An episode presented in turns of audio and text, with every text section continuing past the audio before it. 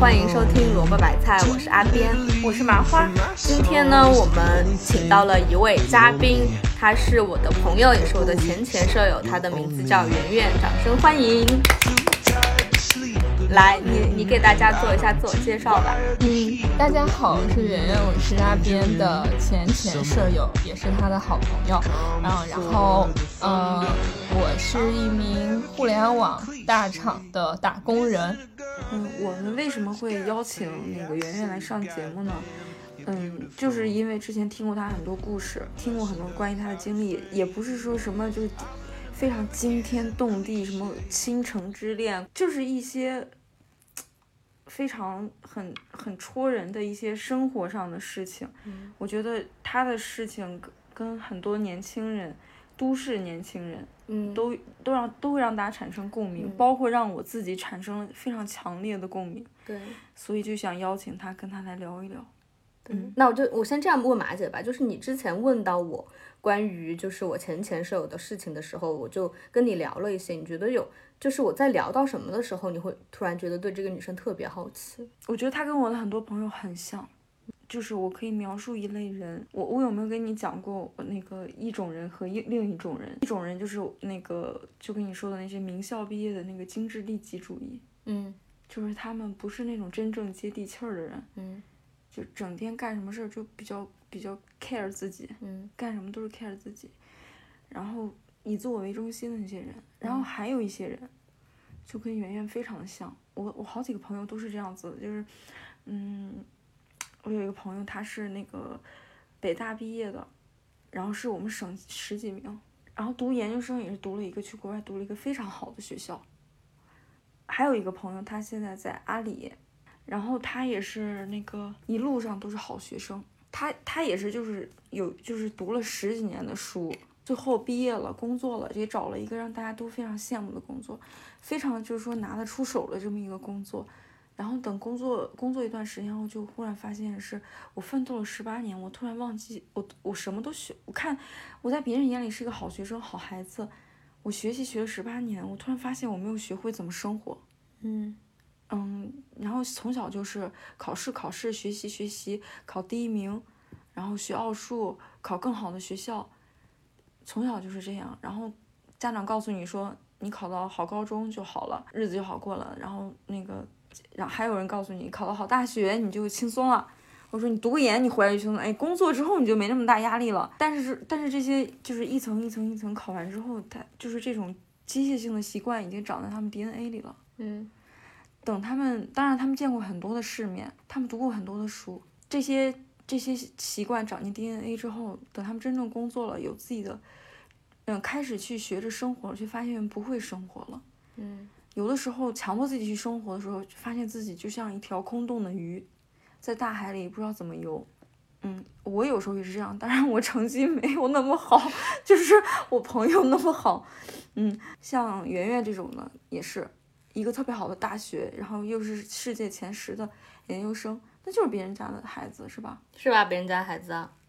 哎，圆圆，Hello，您您睡着了是吧？啊，我在。对我，我觉得，嗯，我觉得那个 就是马姐的这个分类其实特别的，嗯，贴切。我觉得其实，呃，就是我可能就是属于你刚刚说的这个第二类，就是典型的好学生。然后，嗯，我觉得这种一路的好学生下来，我可能。发现是说，就是你说的特别对啊，就发现说自己不会生活。然后另外一个就是，还有一个就是我发现，呃，我不知道我一直以来非常努力去奋斗和追求想要，然后获得的东西到底是不是我真正喜欢的？我觉得这个是就是两个分别，它它是就是这个是两个带给就是我我的一个影响。当然，当然，你说的就是说第一种人，就是这种非常好学生的精致的利己主义者，我也遇到过很多，就是他们也会让我去反思，说，呃，我我我我会不会也成为这样的人？我怎么样才能够不不成为这样的人？我发现自己不会生活这件事情，其实是，嗯。我一直知道，可能我就是是一个在工作和生活这个方面这两个方面，在工作上重心放的过于太重的人。但是呢，嗯，在跟阿斌当室友，或者说当当朋友，然后再当室友的过程中，嗯，我才更清楚的意识到，就是呃，我原来是一个玩在生活上的小学生。我也对非是常，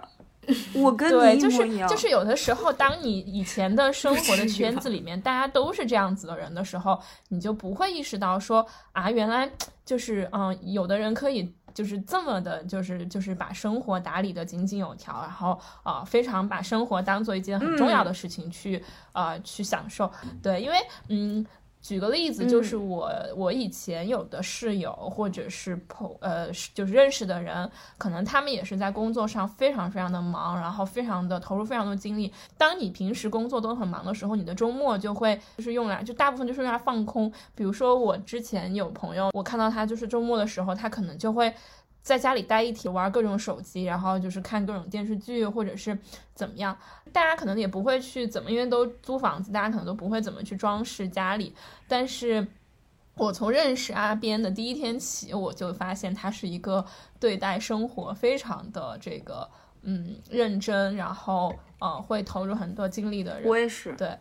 所以我我会觉得就是呃，就像你说的，我觉得呃，不光说在过去的很多很多时间里面，我发现我逐渐是变成这样一个典型的好学生。另外就是我周围的圈子里面的人，其实很多呃也也都会是很像跟我很像的这样的人。哦，你说你有很多朋友就都是这样，我其实周围也有很多人，大家都是这样，就大家都会被高强度的工作去。导致自己的工作和生活没有办法平衡，甚至就是大部分都是工作。我觉得阿边其实让我认识一，我经常跟他说，我觉得就你你好像就是一个另一个世界的人。对于我来说，就是我发现我这个世界上的这个我这个圈子里的人，他们关心的事情，或者是他们就是很很在乎的东西，其实在你看来好像都并不重要，就会让我觉得，嗯，我我那个时候就觉得说我需要认识一些不一样的人，大概是这种。嗯，哎，那你觉得哪种生活，嗯，更让你有幸福感呢？你可以直说。嗯我觉得这个问题其实有一点点 tricky 的点，是因为，嗯、我在跟阿边当朋友和当室友的过程中，我也发现说，其实本质上我跟他是不一样的。就是呃，简单来说，以嗯前，嗯、我在找工作或者是怎么样的时候，我会跟他说，我说你有自己喜欢的东西，你可能有自己热爱的东西，但是好像就是我可能也在这个工作中，还是这个工作中，我可能也能够嗯发现一些价值，或者是我认为我的乐趣和也不是快感，就是有些价值感，它可能是就是我从这个工作中有些时候我是能得到一些呃价值感或者成就感，我觉得它是带给我一些东西的。哦，我也可能比较享受这种每天都会有一些思考和输入的这个过程，所以我觉得我我很难说哪一种生活是我。呃，就我觉得我可能需要在中间有一个平衡，但我觉得现在的问题是，现在的年轻人，其实我认识的人里面很少有像阿边这种。就是还相对比较平衡的人，很多人他都会有两个极端，就有些人他就会觉得说，我想要过躺平的生活，我就去考公务员，或者是我就在呃这个体系内，那其实这个这个那工作可能就非常非常的闲，然后也不会让他有什么嗯、成就感或者是价值感，但他就是会有足够多的这个时间和这个平衡。然后，但另外一种极端就是互联网大厂的这种无止无休无止境的卷，它就会变成两个极端，好像没有一个中间的选项。我觉得这里面有很多原因，你很难说你既希望你在工作上有一些价值感和成就感，然后有不断进步的空间，同时你又能够保持呃工作和生活的平衡。在现在这个社会里面，我很少见到这种选项。哎，我可能跟你就是真是认识的角度跟思考的角度不一样哎。我是那个一毕业就完完全全做媒体、新媒体这块儿的，你一毕业就是直接就进了那个互联网公司，对吧？对，然后我因为就是一毕业之后就做记者，然后我接触的最多的就是人，人跟生活方式，各种各样的人，从那个农民到到明星，到音乐人，然后到各种的自媒体人、UP 主，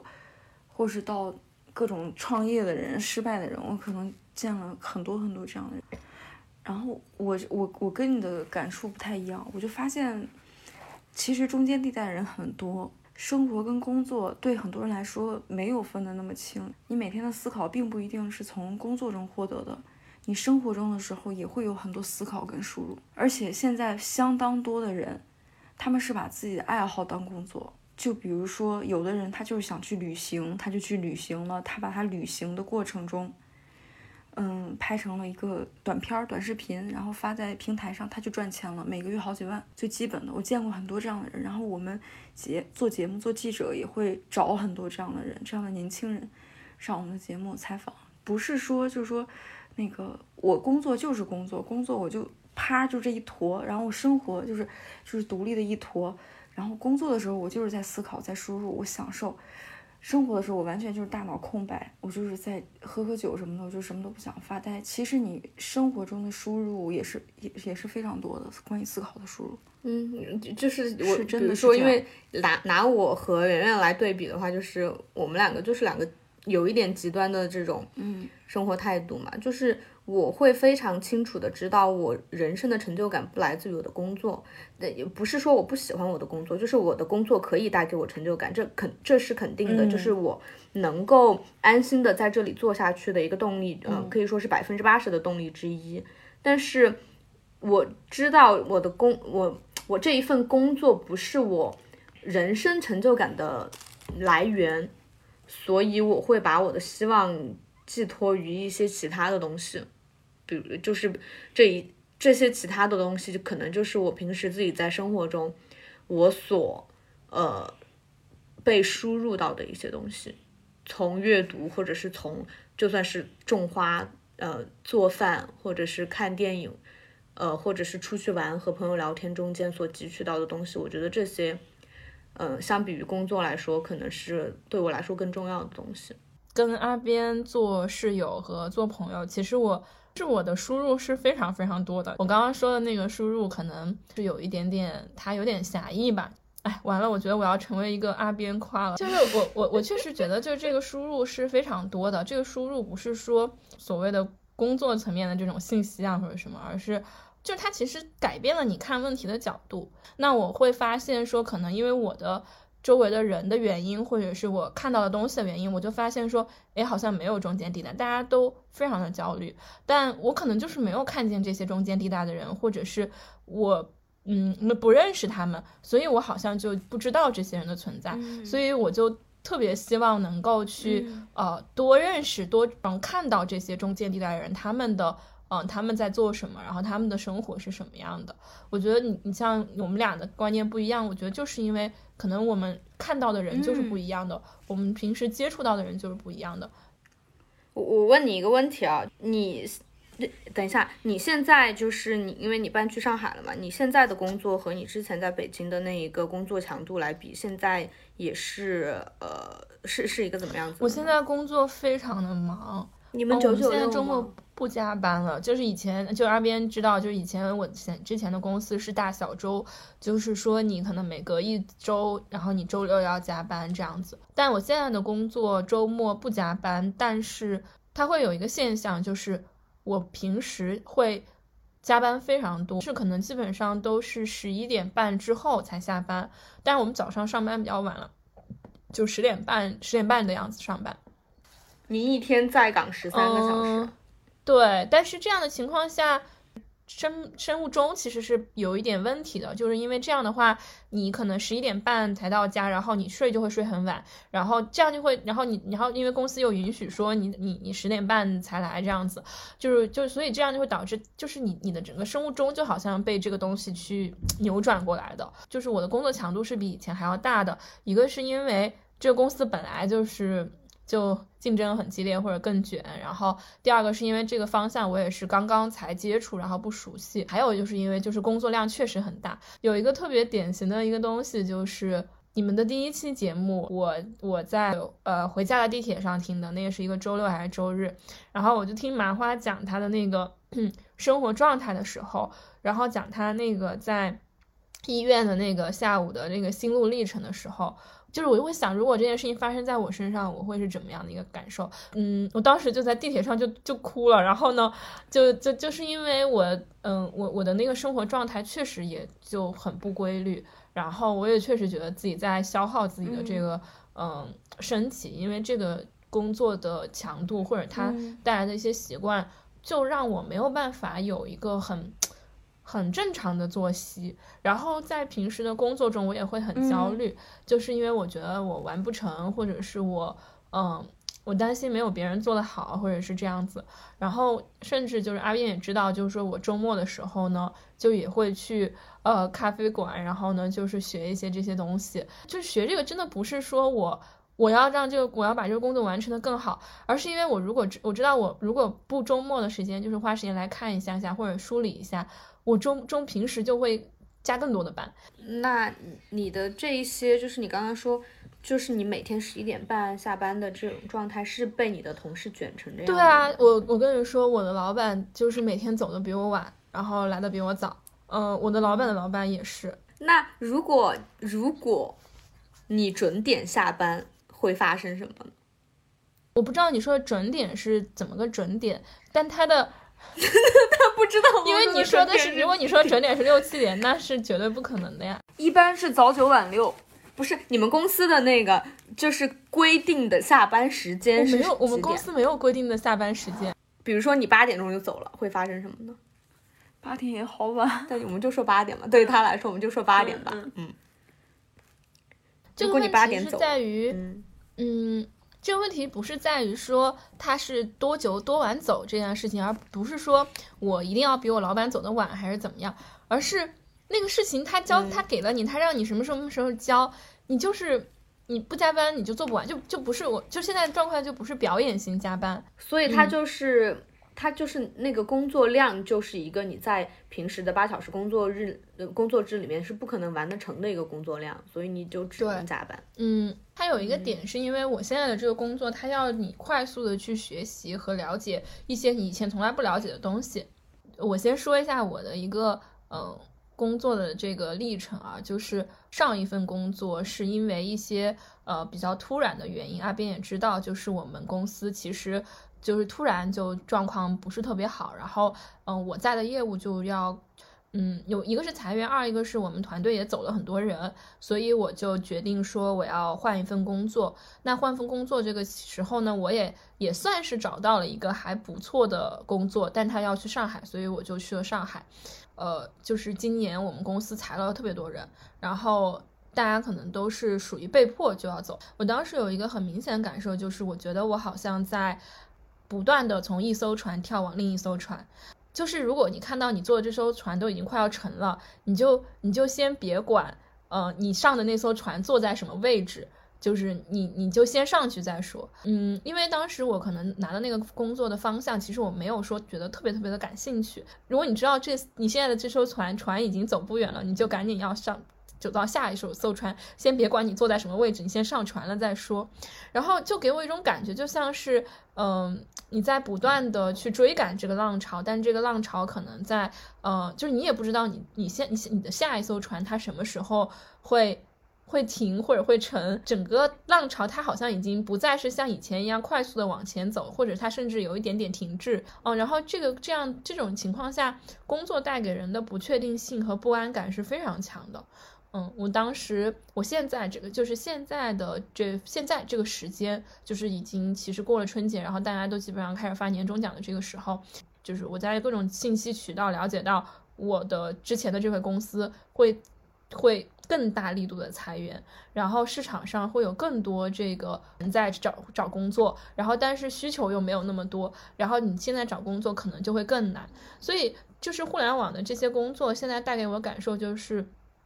非常的不确定性和非常的不安，有些时候你会觉得我至少还就是。不会被裁掉，就是你就会觉得你自己被 PUA 了，你知道吗？就是没有人 PUA 你，但是你在自行 PUA 你自己。对，就像是你，你，原来你觉得其实一个二十平米的房间你才能够生活的比较好，然后但是因为什么原因，它，嗯，你放到给你了，只给你了十平米，然后你觉得行还能接受，然后现在又给你压缩了只有五平米，然后呢，你就觉得，嗯，我相比我至少还有五平米，相比于那些已经没有房子可以住的人，我上着好好像就是你会逐渐的去。把自己的这个就是对降低自己的要求和标准。比如说，如果真的被裁了，你接受吗？突然被裁了，或者是去一个没有那么知名的公司。我是一个会预先把所有事情，呃，我会我是一个预先会把最坏的情况先考虑出来，然后去看我能不能接受。的一个人，就是如果我现在面对一个问题或者一个困难，我会先说，我会先想到这个最坏的情况是什么，然后能不能接受。如果如如果我就是能接受，那我的恐慌就会，我的我的这个不安感就会下降。然后，所以我来到这家公司的时候，呃，我就抱着说，如果如果如果半年之后、一年之后被裁掉，我会怎么样？我我们就一直有一个开玩笑，就是因为今年六月份是我试用期转正的那个时间点，然后今年六月份我们的一个好朋友会在英国结婚。我，然后我们当时就说，如果我没有办法转正，那可太好了，我就可以去参加他的婚礼了，可以让我停下来去想想，我到底想要什么。对，嗯，哎，但是我觉得这三个月你成长了，因为你在年前换工作的时候，你完全不是这样子。就是我确实吗？他他原来是他当时是我我我讲一下我眼中的你是一个什么样子的状态哈，嗯，就是以前就是。我眼中的圆圆永远都想换工作，他一直就是，当我们毕业了以后，第一次在北京，我们两个都有了工作，我们在北京一起出来玩的时候，他就跟我说，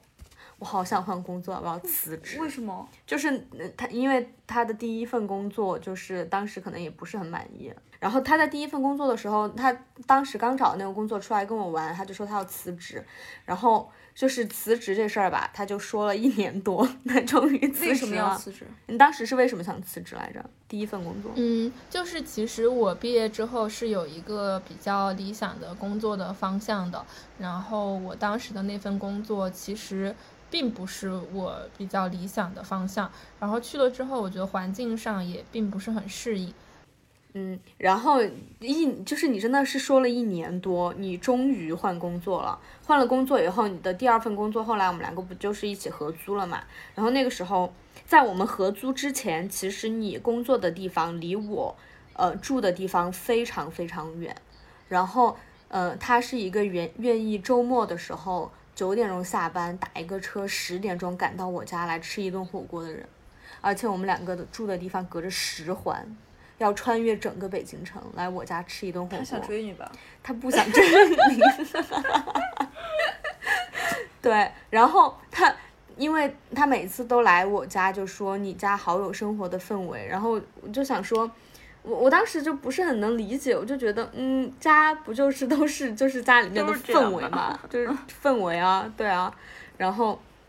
后来我们两个一起合租了以后，圆圆说了一句话，他让我非常的震惊。他之前。他说，嗯，我之前一直都觉得，就是我周末愿意打车，嗯，一个多小时穿越北京十环，然后来你家吃火锅，是因为我觉得你，你周末的时候就是在家里面煮火锅招待朋友，然后看电影、打游戏这种状态，就是一个周末的非常放松的状态，会让你觉得很放松。然后你说，我没有想到跟你合租了以后，我发现你每一天都是这个样子的状态。每一天都会在家里面给自己做饭，做完了饭以后就是打游戏、看电影、看剧。现在也是这样，我现在也是这样。就是你说你没有想到我每一天都是这个样子，这个样子的状态，让你非常的震惊。然后，而我眼中的你的状态是，首先你基本上每一天晚上都回来的比我晚，然后你进门的时候，我基本上都是坐在客厅里面正在吃饭，或者是正在打游戏。然后我会觉得你每一天回来的时候，都非常的疲惫。然后非常的没有活力，然后很就是一个被被工作掏空了的一个状态，然后也也是让我觉得，我以前一直都只是以为你偶尔次把次是这个这种状态，但是我后来发现你竟然每一天都是这个样子的状态，我觉得给我的感觉是你的工作让你非常的疲惫和不快乐，嗯。我是这样子的感觉，嗯，我觉得好有意思呀，就是真的很有意思，因为我没有想到那句话，那句话真的就是我的一个观察，但我没有想到居然会让阿边如此的震惊。哎，你自己有意识到对你是这样的状态吗？我我知道是这样，但是我没有意识到说在你们看来他已经如此的明显。那这个事情对我来说是一个很正常的事情。我我我有点无法想象我。在一份工作中，每天回来都特别的有活力，特别的开心。就是 我我我就觉得，就好像就就如果说你你你你说你有意识到这个事情，那肯定是因为你有对比嘛，你才有意识到这个事情。但我没有对比，我好像一直都觉得就是是这么样的一个情况。我就挺开心的，我工作，我工作挺开心的，就尤其是外拍的时候。嗯，就是平常没有外拍开心，有时候我们拍乐队，什么橘子海啊那些，然后跟他们聊天，跟着他们一跟他们一天，他们干什么，我们就在旁边看他们，我们我们就是操控着摄像机嘛，然后因为完全跟我们是不一样的人，不一样的工作，不一不一个世界的人，可能是那种大明星，可能是小明星，可能是乐队的成员啊，或是 KOL 这种。就看着他们跟我们不一样的人生，我就觉得，首先你得有这种意识，就是你要有这种，你不你不要带着说，我就来工作的，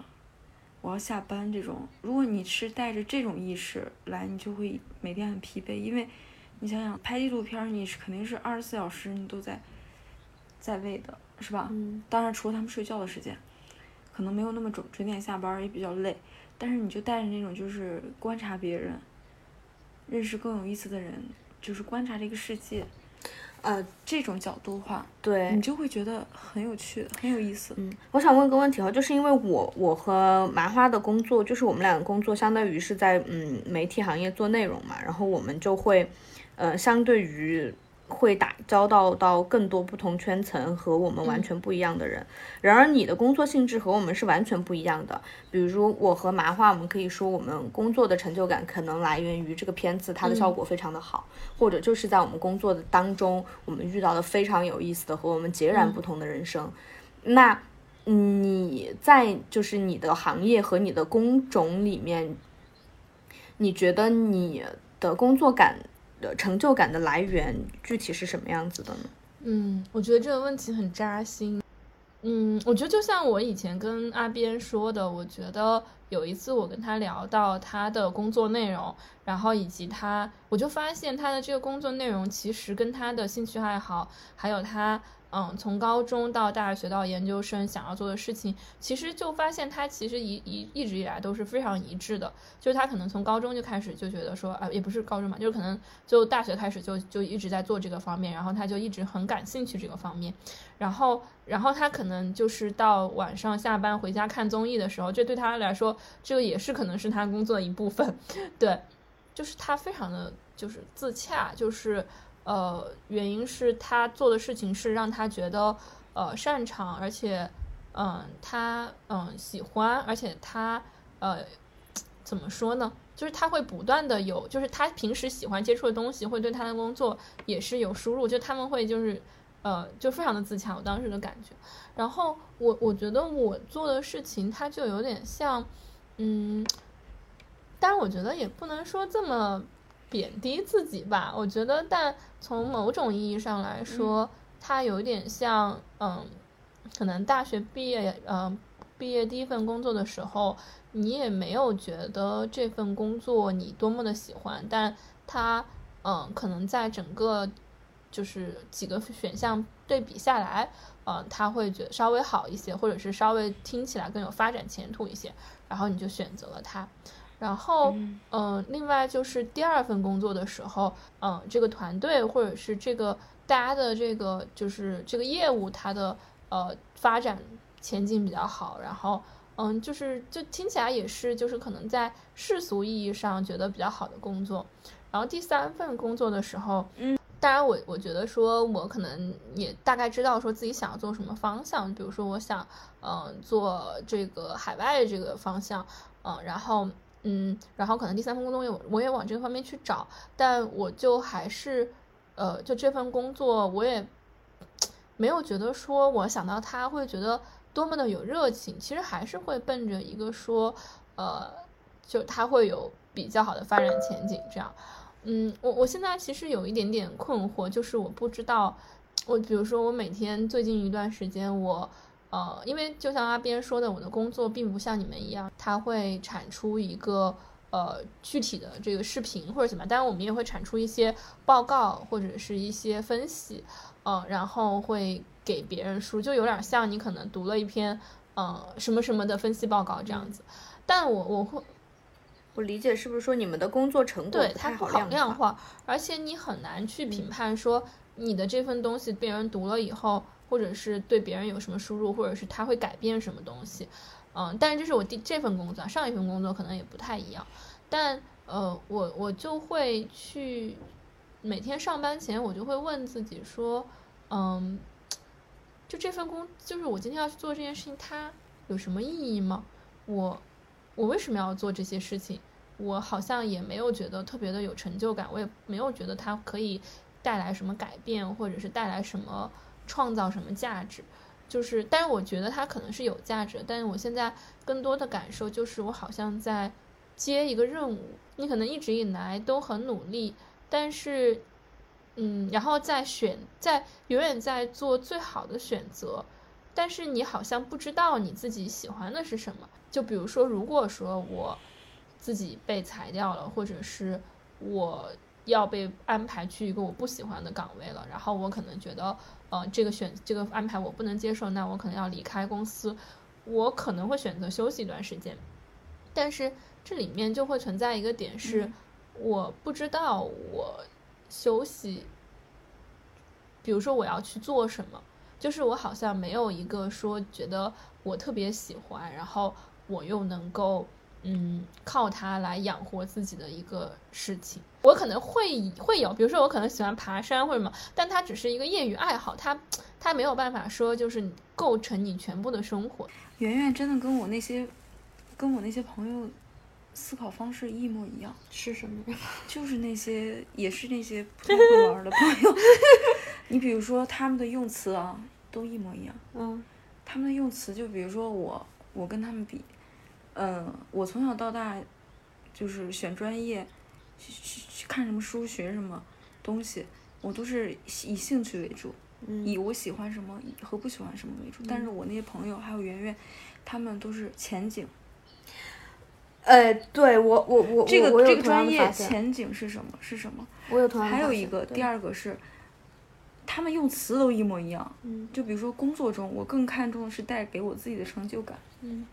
如果真的一个数，比如说呃那个一篇文章上了热搜第一，或者是你的这个视频上热搜，你真的很快乐，发自内心的快乐，是真的快乐，这就是带给我内心的成就感。然后他们聊的是创造价值，啊对，还有一些事情，就比如说嗯谋生的方法，找工作，我我被这个公司开了，那我就找别的呗。嗯，找别的呗，或是干点别的，干点副业、小副业什么的。他们思考的是这个路径不适合我。嗯，路径，嗯嗯，创造价值，路径、赛道、创造价值以及前景，这些我都不 care。就哦，对，其实我你一样。你比如说前景这个东西，从小到大，我爸跟我妈一直就会洗脑：当老师好，当公务员好。高三的时候，高中的时候就跟我说：当医生好。嗯，当医生好，你去当啊。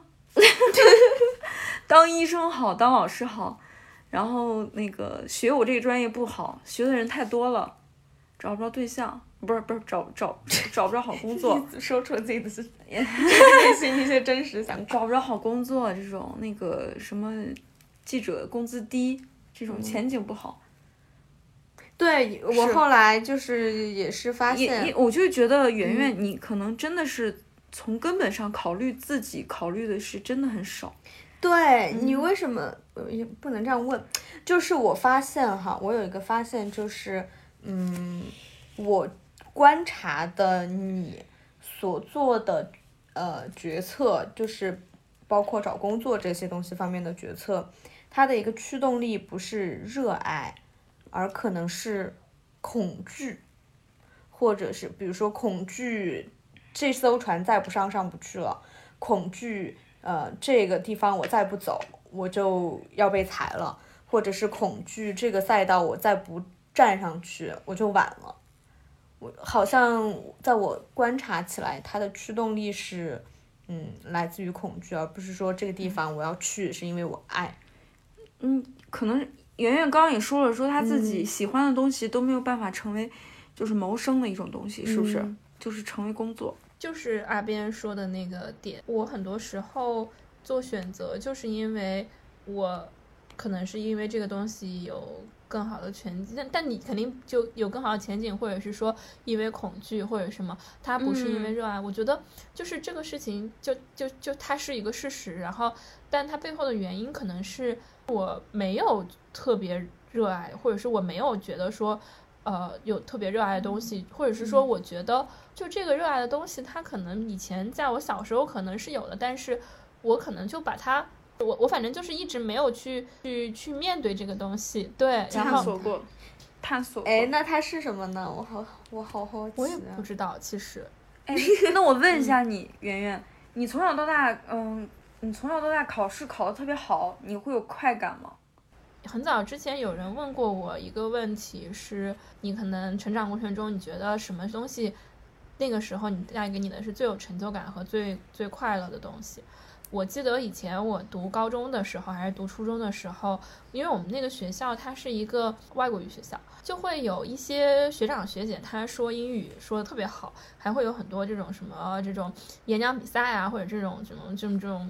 话剧比赛啊，什么话剧活动啊这种。我当时看到一个女生，然后她在讲台上，然后她在说，就是大概可能就是在分享一些东西，然后她的英文特别特别的流利。然后我觉得她整个人站在台上就像在发光一样，就那个时候我印象特别深刻。然后但但我确实一直可能英语也还行。然后到大学的时候，因为我一些原因，我就参加了我们学校的这个呃一个社团。然后呢，他那个社团其实就是就我我也认识了我特别多的好朋友，就是我因为这个社团认识了。然后我们就出去参加比赛，然后参加比赛的时候，就有一次就是在那个比赛上，我可能是因为。呃，因为我因为我们的就是一个就是就是这个发言或者这个论据或者怎么样，然后就就还就是就是还算不错，还算站得住脚。然后呢，我们就拿到那个比赛的是是冠军还是亚军，我忘了。那个时候是我成就感特别大的一个时候。他带就那个东西，其实对于我学习还是找工作什么，其实没有什么帮助，因为那个时候大家都觉得 不明白你们为什么要搞这些事情，就是就纯粹就是觉得哎。但它其实又很难，因为它很难，因为我每次要去这个这个参加这个比赛的时候，我都会非常痛苦，我会觉得天呐，好好的寒假为什么不在家待着，要去北京、上海、北京什么参加这种比赛？而且这种比赛中，我会非常痛苦，就是我会不断的被被挑战，公众场合表现出我的无知和这个这个窘迫。对，因为它是一个对对，然后但是那那一次就是对对对，然后那一次我就是我们拿了。挺好的成绩，但但这里面每个过程中，我也觉得挺享受的。那是我可能就是真的还是挺喜欢的一个东西，也不是说挺喜欢吧，就是就是有有收获感。但是我后来有想过，我在想，这东西有办法成为一个工作吗？好像没有。你可以去参加奇葩说。没有没有 没有，它就会变成你的工作。哎，我发现这些在这些比赛上，嗯，也表现特别好的人，他们也没有把这个东西当成工作。这不是工作，这就是你。丢失已久的好久不见的生活感，嗯，为什么呢？这就是就是这就叫玩儿，只不过是静下心来玩儿，好好对，我觉得，嗯嗯，就比如说，你你你什么叫玩儿？你随便的刷手机，漫无目的的刷抖音，呃，刷刷那个短视频，也叫玩儿，也叫玩儿，但这这不叫玩儿，这叫那个很空虚的玩儿。如果你把一个事儿，你钻进去沉下去，然后你你干出了，你干出了花儿这种。事儿就给带给你很大的成就感，就比如说我今天，我我种小花卷儿，我以前从来没有做过这样的事情，然后我就看网上的教程，怎么发酵什么什么的，然后就在那儿鼓捣，可能鼓捣了一两个小时，然后它最后成功了，我就觉得特别有成就感，就是一个具体的玩儿，对，就是一个沉下沉下心的玩儿。跟你工作无关的，这就叫生活，可能是你丢失已久的这种快乐。嗯，你比如说，我喜欢花，我喜欢种花，嗯，逛花是那种，也也可能带给你愉悦感，带给你愉悦感可能就是一小阵儿，一小会儿。但是你说我要好好研究一下我这个花，月季它是怎么长的，玫瑰它是怎么长的，小雏菊它是怎么长大的？我我种，我在阳台种花，从它一个那个花籽开始，慢慢慢慢长大。长大之后，它真的开出了花儿了。我沉下心，踏踏踏实实的沉浸进去的玩，这种成就感是巨大的。嗯嗯，就比如我们俩最近玩播客，嗯，播客其实就是我们俩说说是一副业，但是我们俩没有任何 KPI，就没有靠着它想着发财，但是能发财更好。你说我们俩也不在乎这个东西吧？其实我们也有在好好搞，我们也有在好好想选题，想请什么人。但是我们俩其实没有任何压力，不给自己压力。嗯嗯，就一周上一期，然后今天剪不完就明天剪。嗯，今天累了就明天弄。一周上一期就是玩儿，然后但是我们俩得到了很多快乐。他涨一个播放量，涨一个粉丝，嗯我们就说哇，好快乐。昨天很好笑，昨天我们 我们在有一个平台的那个播放量，就是突然之间一个晚上涨了三个，我说哇，我们的播放量一晚上暴涨百分之二十，天呐，我以为你说的是三百，结果你说三个，那可能有我吧？对啊，对它基数小，因为它十个变成了十三个，暴涨百分之三十。其实可能就是我们的二姨、三姑在那儿，我们分享到群里的在那儿听，就是这种。我我我有时候我就我今天晚上我就在想，我就是该不该给你提这种建议，显得我们不是显得我们显得我很好为人师，我这个日子过得很好怎么样？嗯但是我觉得你可以尝试一下，是有深度的玩，沉浸式的玩，填满自己，呃不带课余生活，嗯而不是说躺在床上刷一刷这种这种东西。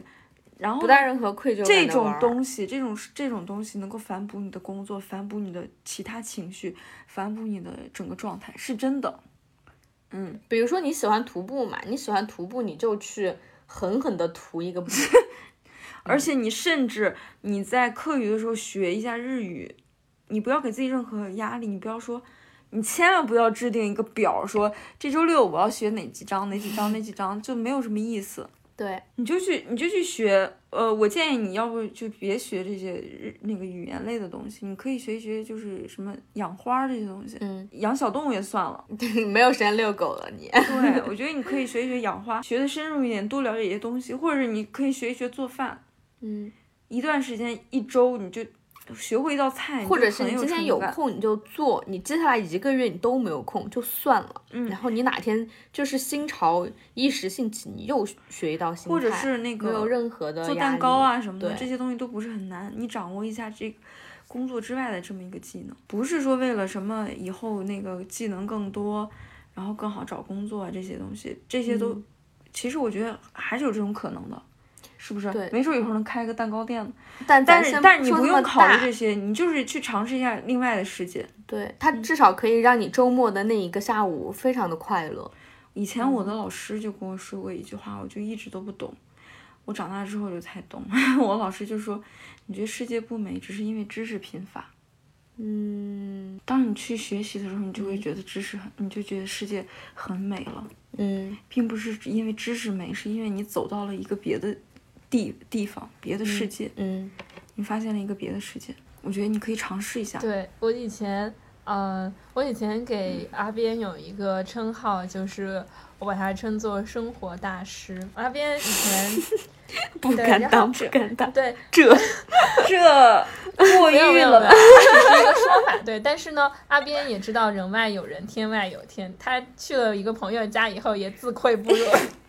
我真的，我去了一个朋友家以后，我回来，我还你知道，你这面墙就是你你你不知道，我现在在那个客厅里面弄了一面墙，上面全部贴的是画儿，就是因为我去了另外一位生活大师家里面，我自愧不如。我想，我心想我自己过的是什么日子，然后我就学习人家在家里面弄了一面画画的，就是墙上全部贴的都是世界名画儿。我们以后别人来我们家，我们诵读四大名著，赢过他们。对，所以所以所以像我这种生活上的小白，如果称赞阿边是生活大师，那是称得上的，因为这个对比比较好明显。他说：“圆圆，我跟你说了多少次了？次我已经不想再说第二遍了。我已经跟你，我已经说过很多次，这个生活不是目的而，呃，生活不是手段，而是目的。就是你们就会给我特别多、特别多的建议。就我以前听你们的播客的时候，因为我之前跟阿边做室友的时候，我们就会周末就经常会聊天嘛。然后，但现在就是正好是我一个人住，所以我就呃，就可能平时就是除非找朋友吃饭啊，其实平时就一个人的话，一个人。然后我听你们播客的时候，就会有一种感觉，就是我不是在听播客，我就是在听你们俩聊天。对，所以其实就是今天，如果就是我觉得今天就是我我，所以阿边跟我说说，呃，想要邀请你录这个播客的时候，我觉得就我就特别的期待，就特别希望跟你们聊天。如果我在北京，我就会觉得我我我我我现现在就觉得就是能认识麻花特别开心，因为我觉得就他又帮我打开了一个世界，但可惜就是我不在北京。嗯，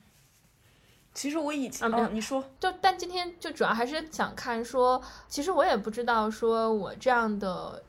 我我知道说我这样类型的人，以前我一个人的时候，我会觉得就是我好像只有我是这个样子。但当我出去跟一些人交流，或者是嗯，可能跟这个同行或者怎么样的时候，我发现，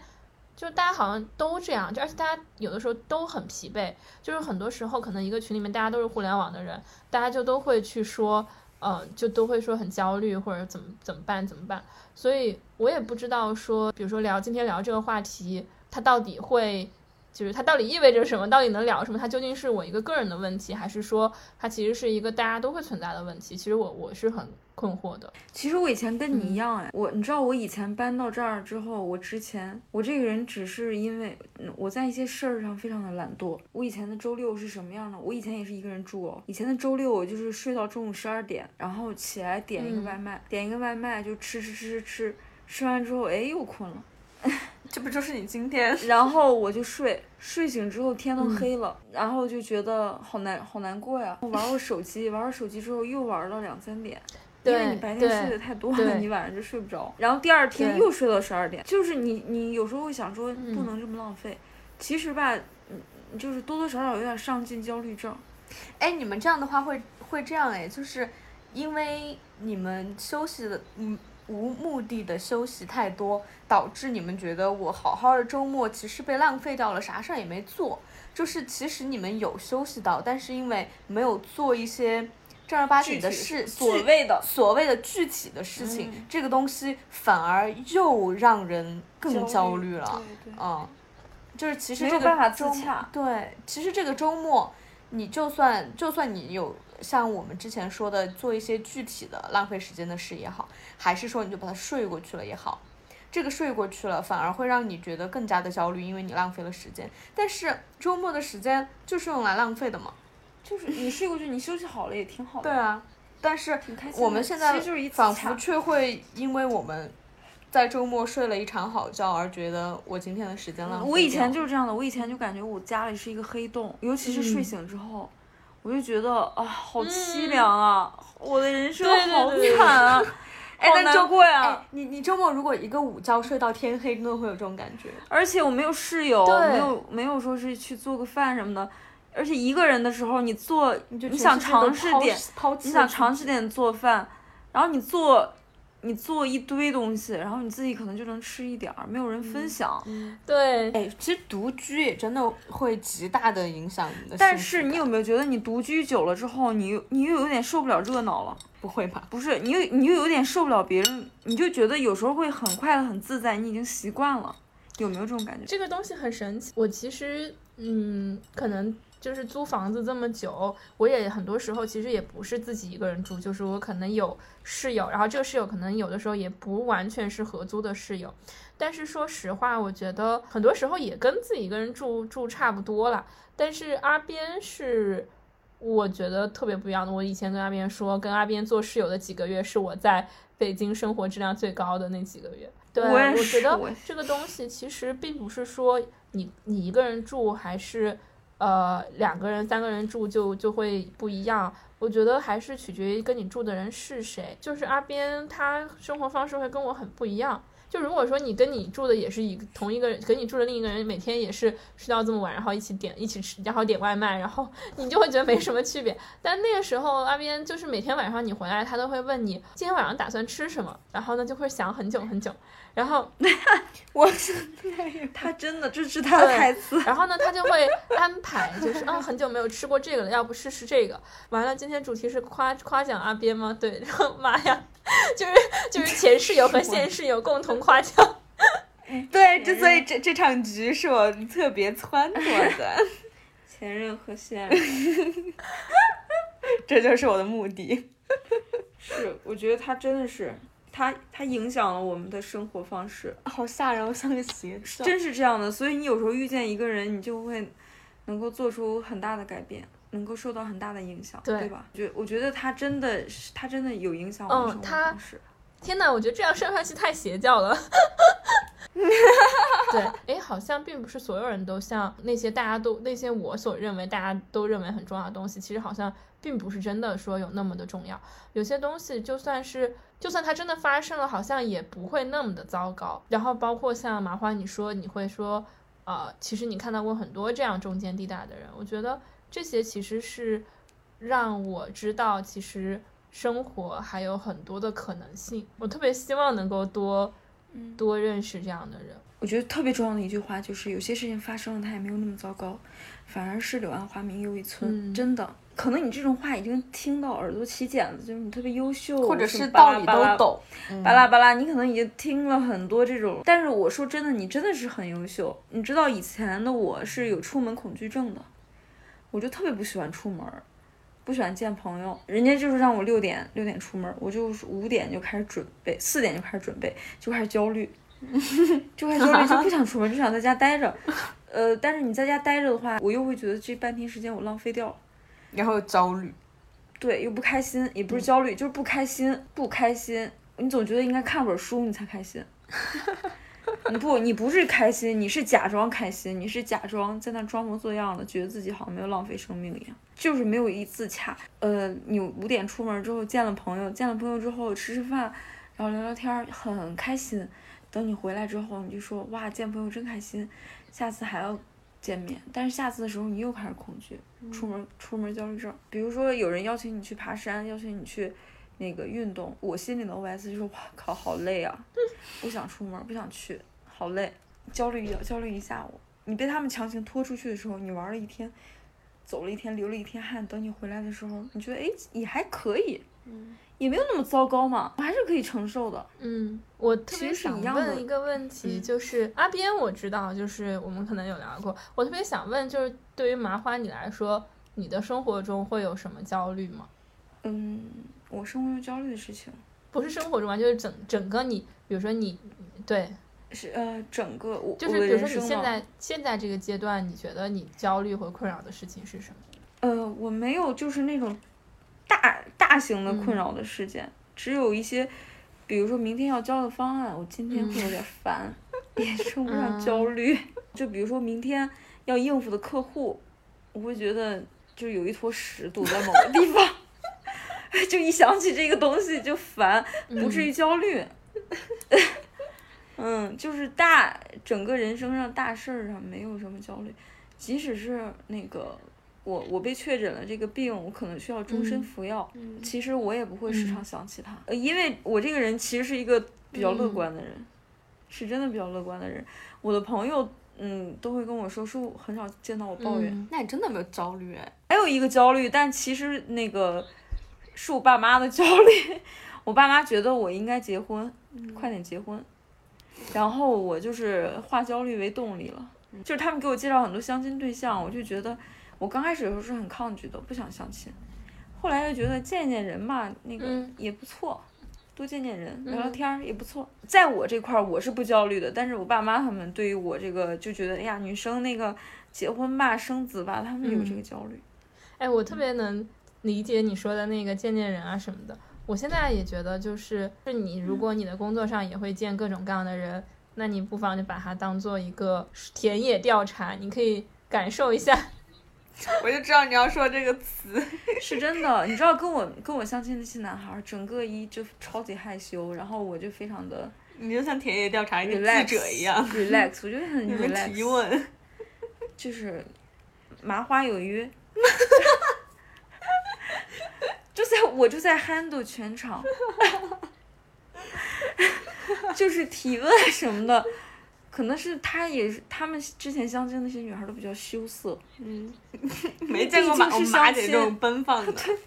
因为我跟我，因为我的同事问我说：“麻花，你至今相相了多少场亲？”我说：“怎么也得十几场。”然后他们说：“ 不敢想象。”他们说：“我爸妈如果让我去相亲，我绝对会拒绝。”嗯，但是马为什么？然后我就说：“我我我就说为什么要拒绝呢？”我已经香的，我爸手头都没资源了，就我已经快把我爸榨干了。我跟我爸说，为什么最近没有男的跟我相亲了？我爸说，香了那么多，一个也不成，还还在那骗吃骗喝，因为因为就是我爸就说我在骗吃骗喝，你知道吗？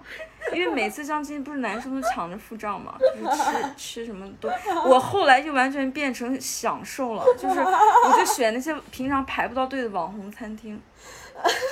然后就去，就让他们去借机大吃一顿。我爸说一个都不成，还在那儿。我还说要写一篇散文叫《北京事故》，就专门写那个，嗯、通过那个相亲男的地图，就吃遍北京网红餐厅的故事。好棒啊！可是现在就十几个，就是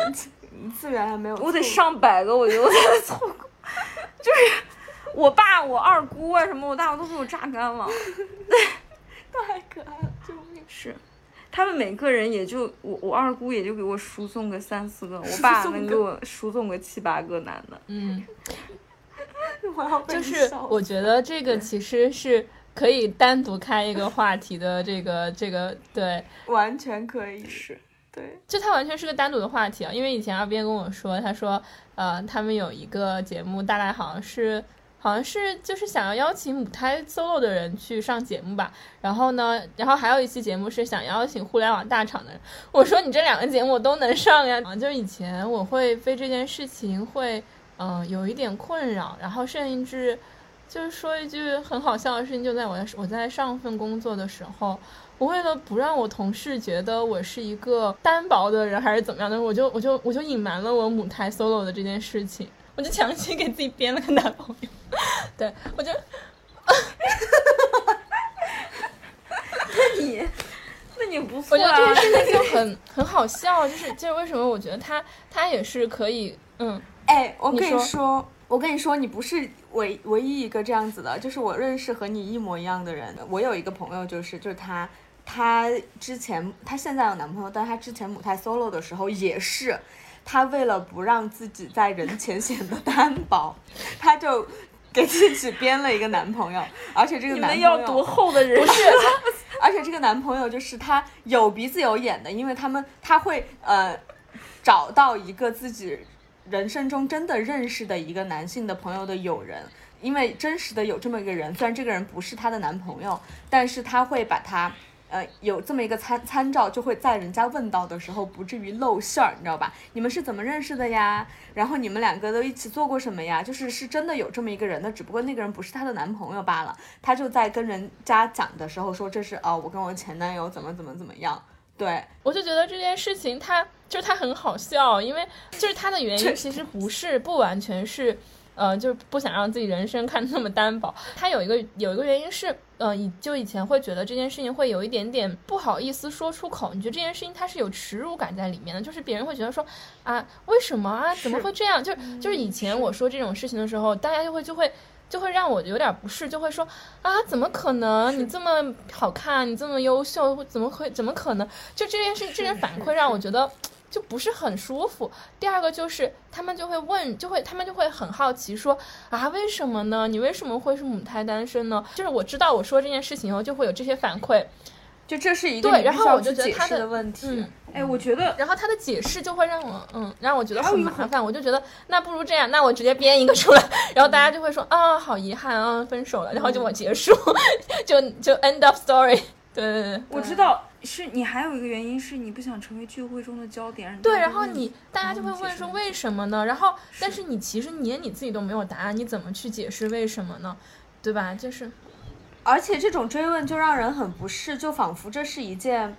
仿佛这是一个缺憾，是一个你就好像这是一个很不正常的事情对，就是所以我就有一点不是很能接受，不是我就觉得这件事情太麻烦了，我就觉得那那不如编一个。编一个草草了事对，然后可能在你真的你觉得比较好的朋友，或者是你觉得是这种认真想要去交流的朋友，你才会去说这个事情。但是你就是如果是那种就是可能不是很熟的场合，你知道你就算说说了这件事情，大家也都是一些对，就是给你打标签的反馈。我有一个同学，你知道他有一个是很害怕什么吗？他很害怕打扮，很害怕烫头发跟那个化妆。啊，不是不是，就画口红啊那些，就任何引起大家注意的一些事情。为什么呢？因为他平他很久以来入学的时候，大一的时候他就打扮像一个男生一样，然后有点胖，不是胖吧，是壮，有点像体育队儿的那种，就有点像 T 一样的打扮。因为他那时候胖，所以他就是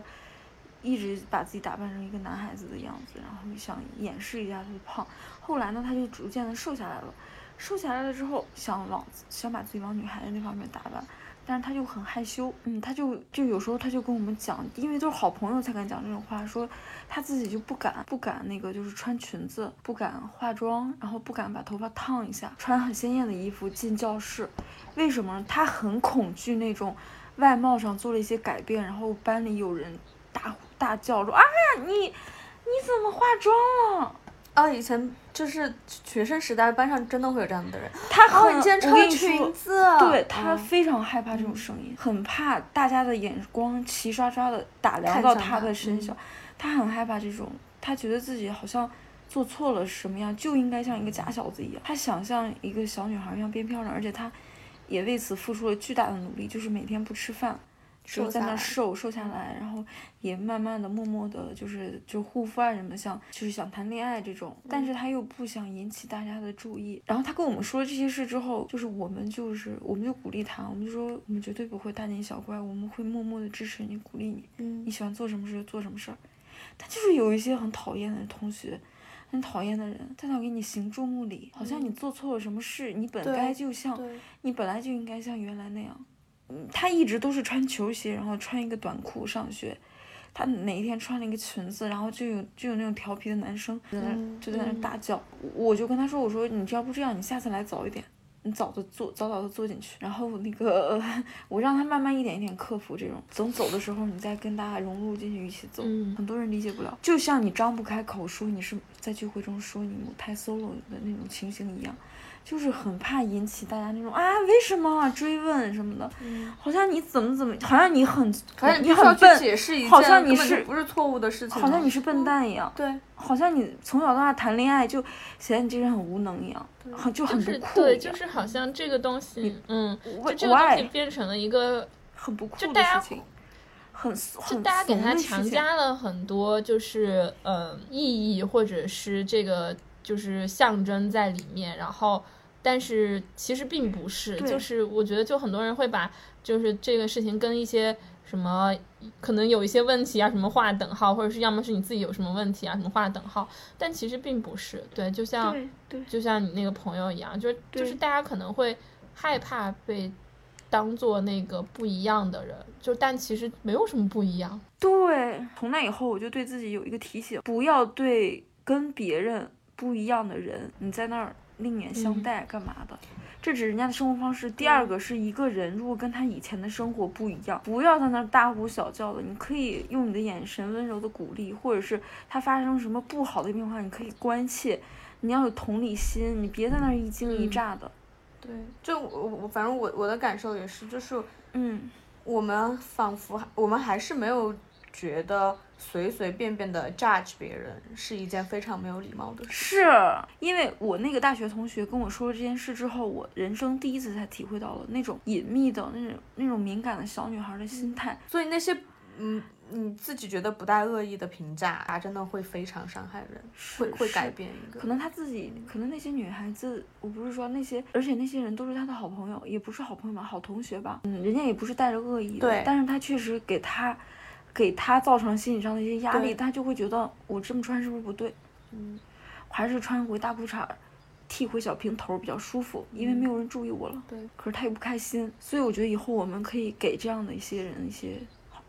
真正的关注关怀，不要随便的评价。对，不要随便的评价别人，他这样开心就好。他怎么他变成什么样，他只要开心就好。就包括人家别人从来没谈过恋爱，没谈过也没谈过呗，又不是犯了什么错误。对啊，就是轮不到任何人来评价。Yes，特别神奇的一个事情就是，我觉得他跟呃你从小是好学生这个东西特别相似。呃，以前我觉得我也觉得是我只有我是这个样子。然后有一天我跟另一个朋友，就是那个朋友，我们很久没有聊天了，也很久没有见面了。然后呢，我们就去聊到这件事情。他就说，呃，就他跟我说，他说，呃，因为我们也就是可能快二十七八岁这样的一个状态。他说他发现周围很多朋友都已经就是进入到这个呃谈，不管是谈恋爱还是见家长还是结婚的这个状态。他说，他说他觉得很很惊讶，他说为什么大家都这么快就进入到了下一个阶段？就他就跟我特别像，呃，就可能从小到大，他父母就跟他说，不能早恋，不能谈恋爱。到大学的时候，父母也会说你要专注于学习，你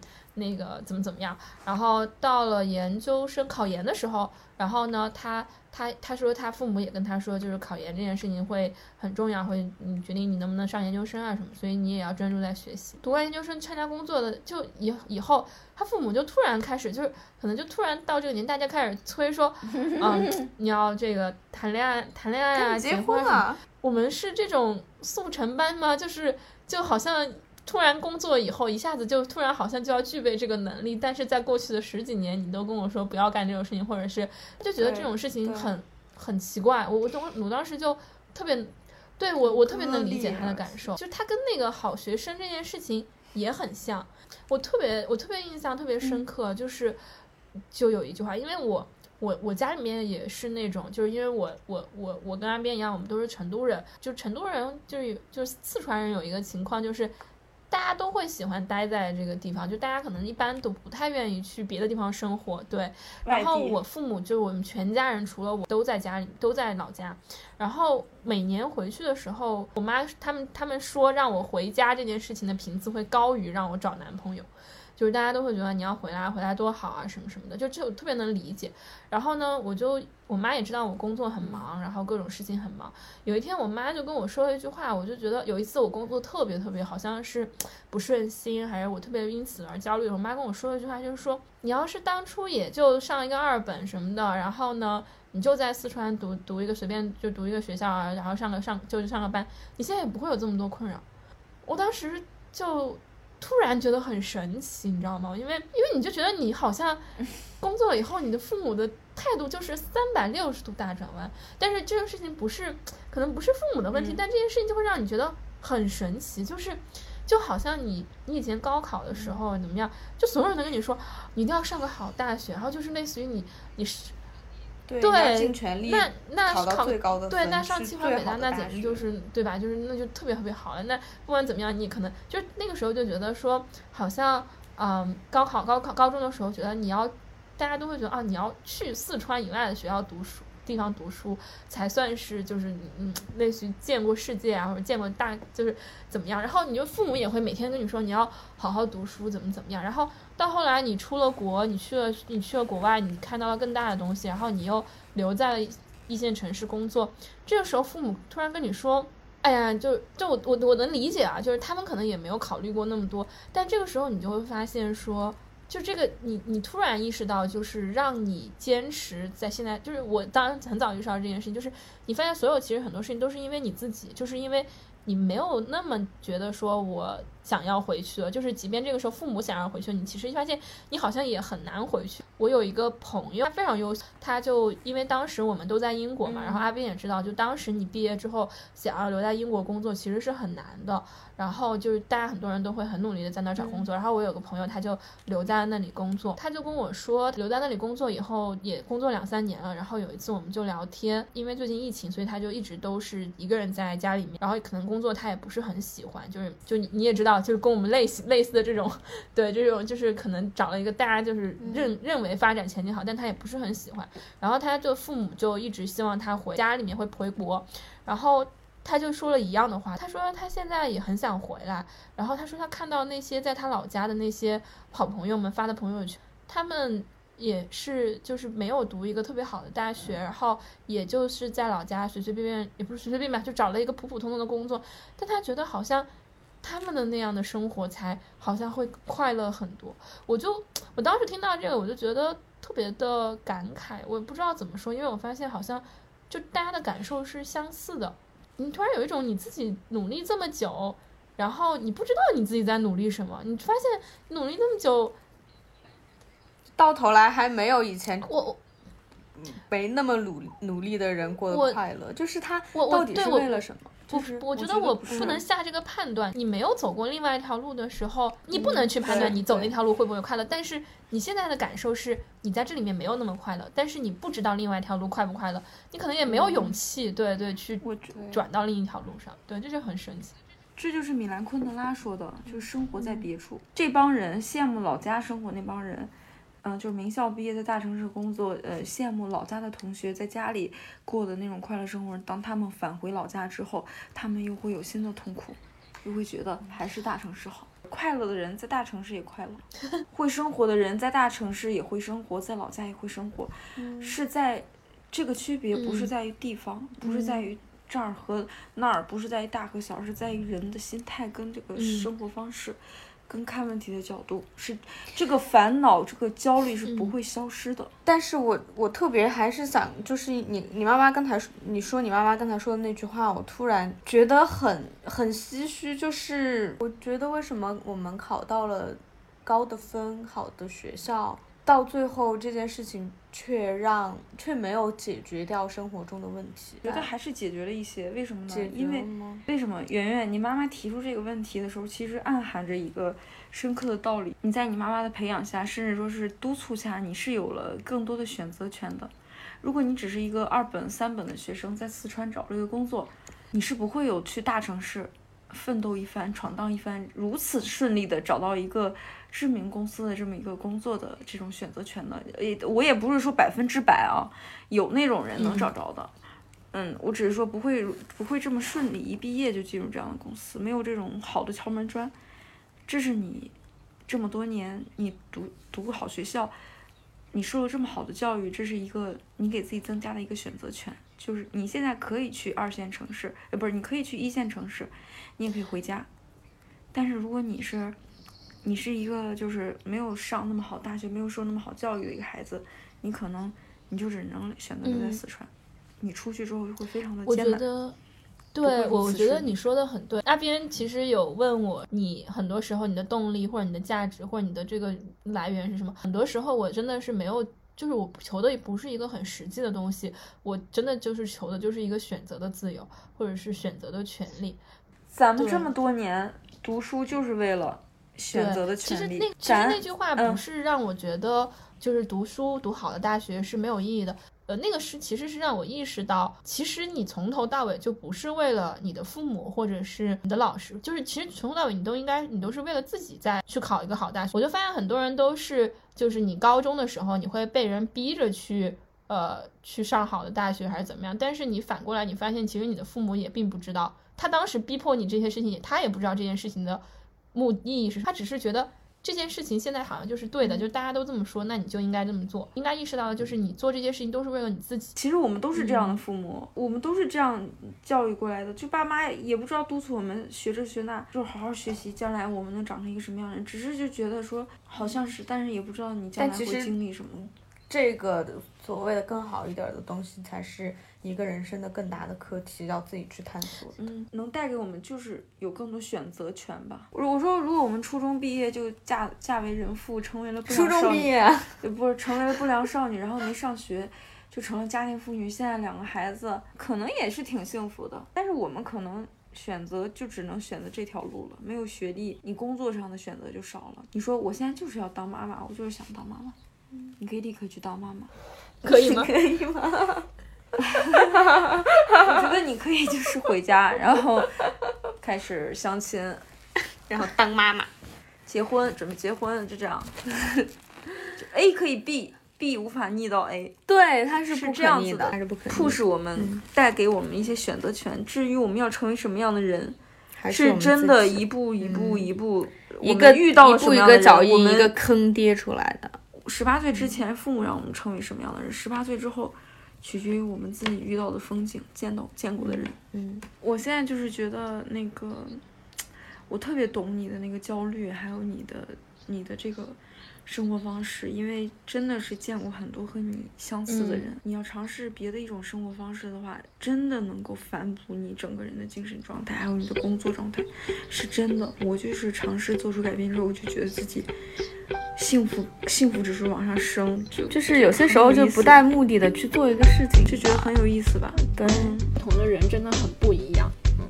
然后，但是我在发现我跟阿边做室友以后，发现，嗯，就还更不一样一些。就是每个人他的生活方式和他成长的环境，还有他最后选择的生活方式，都挺不一样。